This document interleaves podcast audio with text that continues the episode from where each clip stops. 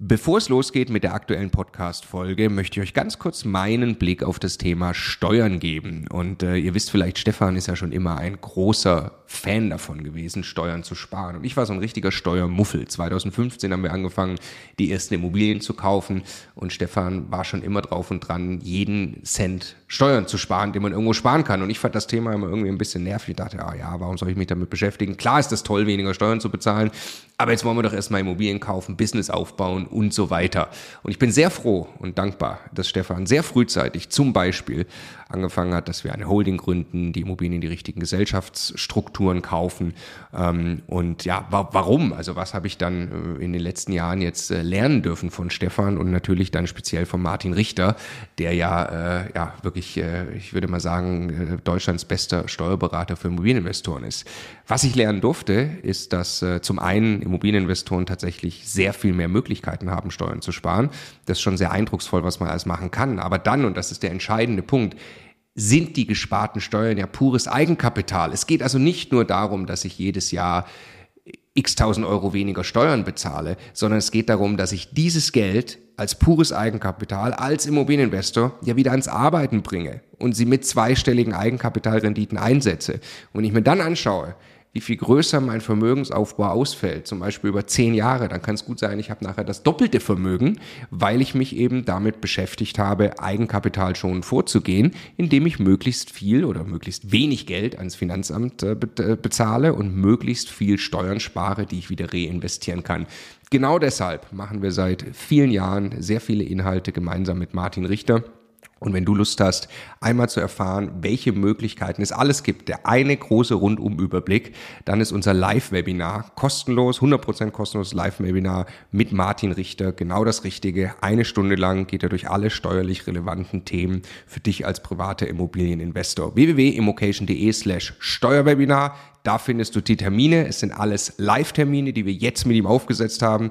Also am besten jetzt gleich anmelden. Viel Spaß! Du möchtest in Immobilien investieren, hast aber nicht genug Eigenkapital. In diesem Video zeigen wir dir, wie du trotzdem mit dem Geld anderer Leute erfolgreich investieren kannst. Herzlich willkommen beim Immocation Podcast. Was du jetzt hörst, nennen wir Experte erklärt. Die Idee ist, dass Immobilienexperten auf unserem YouTube-Kanal dir erklären, wie Vermögensaufbau mit Immobilien funktioniert. Wir haben also eigentlich ein Video produziert, aber das wollen wir dir natürlich nicht vorenthalten und laden es deshalb auch hier bei uns auf dem Podcast hoch. Viel Spaß! Du hast eine geile Immobilie gefunden.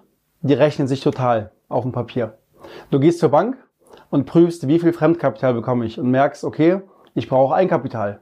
Du hast nicht genügend Eigenkapital. Was machst du? Der erste Weg führt dich zu einer zweiten Bank. Und du gehst also zu mehreren Banken und vergleichst die Angebote, vergleichst die Konditionen, weil nicht jede Bank gibt dir gleich viel Fremdkapital. Es wird Banken geben, die wollen mehr Eigenkapital von dir oder weniger. Wenn du mehrere Banken abgeklappert hast und merkst, okay, das reicht immer noch nicht, hast du die Möglichkeit, zum Finanzierungsvermittler zu gehen. Auch das kann man unter bestimmten Umständen empfehlen, um so an andere Banken zu kommen, die du so nicht finden würdest. Wenn du dann merkst, okay, es passt trotzdem noch nicht, ich habe zu wenig Eigenkapital, kannst du mit dem konkreten Eigenkapitalbedarf, den du hast und aus den Gesprächen ermittelt hast, an Co-Investments denken. Das heißt, dann redest du mit Menschen und findest Co-Investoren und da gibt es mehrere Möglichkeiten, ein Eigenkapital zu kommen. Die Frage, die sich zuerst stellt, was sind überhaupt mögliche Formen von Co-Investment? Co-Investment bedeutet lediglich, dass man zusammen investiert. So, da bieten sich verschiedene Varianten an. Und Co-Investment fängt unserer Ansicht äh, schon da an, wenn man den Verkäufer dazu bringt, auf einen Teil seiner, äh, seiner Kaufpreisforderung im Hier und Jetzt zu verzichten und die zu Stunden. Stichwort Verkäuferdarlehen. Das ist eine Form von Co-Investment. Dann kann man äh, daran denken, Family und Friends zu bemühen, die gerade überschüssige Liquidität haben und ein festverzinsliches äh, Darlehen anbietet. Dann auf der Skala hin zu mehr Risiko kann man jemandem ein partiarisches Darlehen zum Beispiel anbieten, wo man neben der fest, äh, festen Verzinsung dem äh, Darlehensgeber auch noch einen gewinnabhängigen äh, Teil an, äh, abgibt. Dies bietet sich natürlich vor allem bei kurzfristig laufenden ähm, Geschäften wie Fix und Flip an, äh, bei Buy and Hold die Berechnung, die Gewinnberechnung deutlich komplexer aussehen würde aufgrund der langen Dauer.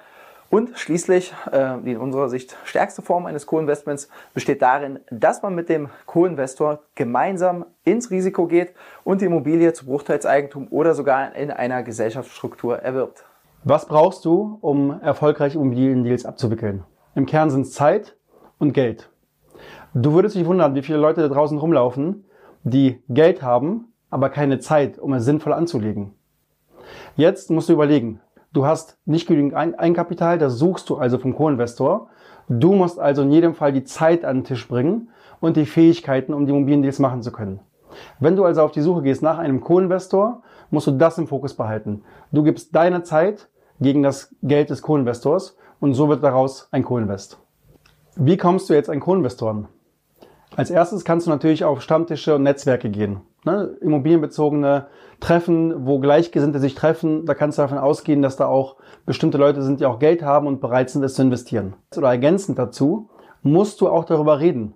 Du musst also in deinem Umfeld erzählen, Familie, Freunde, Friseur, alle müssen wissen, dass du in Immobilien investierst und was du suchst, wonach du suchst.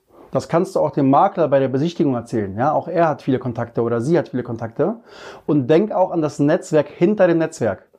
Das heißt nicht nur an die Person selbst, sondern sag auch immer, okay, kennst du vielleicht jemanden, der Geld anlegen möchte? Und du würdest dich wundern, es gibt Leute, die haben 200.000, 300.000 Euro geerbt, wissen nicht, wie sie es anlegen sollen. Und dann kommst du um die Ecke mit einem guten Deal und dann klappt es. Nun hast du einige Leute in deinem Umfeld gefunden, die bereit sind, eine signifikante Geldsumme mit dir gemeinsam zu investieren. Die Frage, die du dir aber stellen solltest, ist, passt der mögliche Co-Investor auch zu dir? Und Dazu sind zwei Punkte besonders wichtig. Der erste Punkt ist, dass man kongruente Ziele hat. Das heißt, nicht Ziele unbedingt, die gleich sind, sondern solche, die zusammenpassen. Das könnte beispielsweise dann der Fall sein, wenn einer von beiden sehr ambitionierte Ziele äh, hat und sehr hoch hinaus will mit Immobilien, während der andere vor allem daran interessiert ist, sich seine Altersvorsorge abzusichern. Für diesen Teil, für den ersten Teil, das ist ja, was man als erstes macht mit Immobilien, sich die Altersvorsorge abzusichern, hat man aber dann möglicherweise eine gemeinsame Basis, eine gemeinsame Schnittfläche, auf der man aufbauen äh, und die ersten Projekte gehen kann. Man kann dann später immer noch äh, zum Ergebnis kommen, dass man äh, dann, dass der eine dann weitermacht, während der andere sich nach kleineren Projekten umschaut. Zweiter Punkt, der natürlich sehr, sehr wichtig ist, ist eine Vertrauensbasis. Äh, Co-Investments finden zwischen Menschen statt und man muss sich einander vertrauen können. Es geht sowohl für den Geldgeber als auch für den, der seine kostbare Zeit einsetzt. Äh, eins ist klar, man kann Vertrauen natürlich nicht erzwingen und Vertrauen baut sich über die Zeit auf.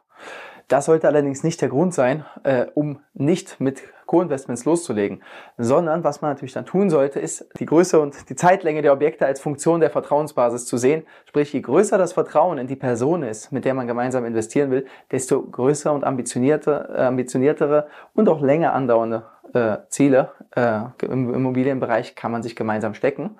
Wenn die Vertrauensbasis gerade erst im Entstehen ist, dann ist es eventuell empfehlenswert, erstmal mit kurzfristigen, äh, zum Beispiel Fix- und Flip-Projekten zu beginnen, die ein sehr überschaubares Volumen haben.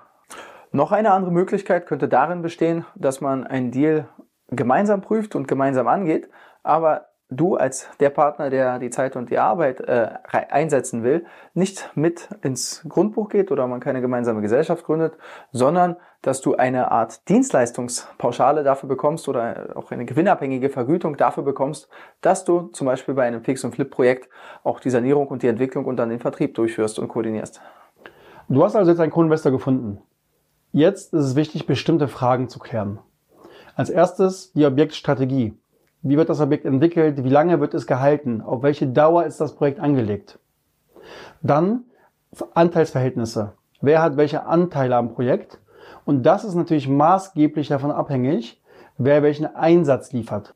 Im Kern muss man sich fragen, wie viel Geld wird benötigt für die Umsetzung des Projekts und wie viel Aufwand gibt es, wie viel operativen Aufwand. Außerdem ist es auch wichtig zu klären, ob der Geldgeber wirklich nur reines Geld gibt oder auch mit der Bonität in die Finanzierung einsteigt. Weil auch das kann sich auf die Verhandlung der Anteilsverhältnisse auswirken und ist ein extrem wichtiger Punkt. Weitere wichtige Frage ist, wer übernimmt welche Aufgaben? Natürlich erstmal, wenn man sagt, der eine macht Zeit, der andere das ganze Operative, scheint es klar zu sein. Man kann aber häufig auch auf das Netzwerk des Geldgebers zurückgreifen und von da gewisse Hilfestellung bekommen als operativer Part. Außerdem musst du dir bitte bewusst machen, dass du richtig viel an den Tisch bringen kannst. Wenn du also nur die operative Arbeit machst, oder es zumindest am Anfang denkst, dann sei dir bitte bewusst, wie viele Aufgaben dazugehören. Du musst also die Akquise machen, dich um die Finanzierung kümmern, Sanierung, ja, Angebote einholen, koordinieren, äh, Objektbewirtschaftung, Mietermanagement, Steuern, Buchhaltung, ja, um mal die wichtigsten Oberpunkte aufzunehmen, aber da gibt's noch ganz viele mehr. Du bringst also sehr viel an den Tisch. Das kannst du auch bei der Verhandlung eben mit einbringen. Aber ganz wichtig ist es, darüber zu sprechen. Ja, wenn ihr euch einig geworden seid, dann solltet ihr die genannten Punkte natürlich nicht nur nach dem dritten Bier am Stammtisch äh, mit einem Handshake besiegeln, sondern es bietet sich an, wenn es um signifikante Geldsummen geht, dies in eine rechtlich äh, saubere Form zu gießen. Dazu sollte man sich unbedingt äh, professioneller Hilfe bedienen.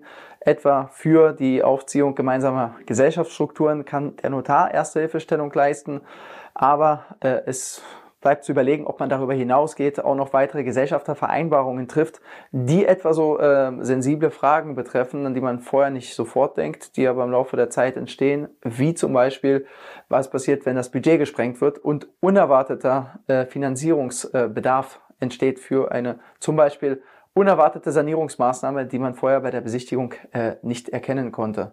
Ein weiterer Punkt, über den man äh, sich Gedanken machen sollte, ist, wann endet das Projekt und was passiert, wenn man sich im Laufe des Projekts einfach nicht mehr grün ist, sich verstreitet. Sprich, über den Exit sollte man sich unbedingt auch Gedanken machen und auch diesen irgendwo in einem rechtlichen Dokument verschriftlichen. Wir haben jetzt ganz viel über Hardfacts gesprochen, aber es gibt auch sehr wichtige Softfacts, die für Co-Investments sprechen.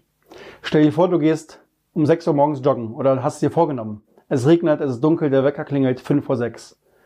Wahrscheinlich ist es, dass du dich umdrehst und nicht rausgehst zum Joggen. Jetzt stell dir vor, du hast dich verabredet mit einem Partner, mit einem Sportpartner und weißt, da steht um 6 Uhr jemand und wartet auf dich. Ja, es regnet, es ist dunkel, du lässt diese Person nicht im Regen stehen. Und genauso ist es beim Thema Co-Invest. Wenn du einen Partner hast, dann pushst du dich gegenseitig, du motivierst dich, du erhöhst das Commitment. Ja, du kämpfst gemeinsam für eine Sache und bist also Feuer und Flamme und hast einen Sparringpartner. Bitte vergesst das nicht beim Thema Co-Invest. Extrem wichtig. Und welche Fragen hast du noch zum Thema Co-Invest? Haus in die Kommentare.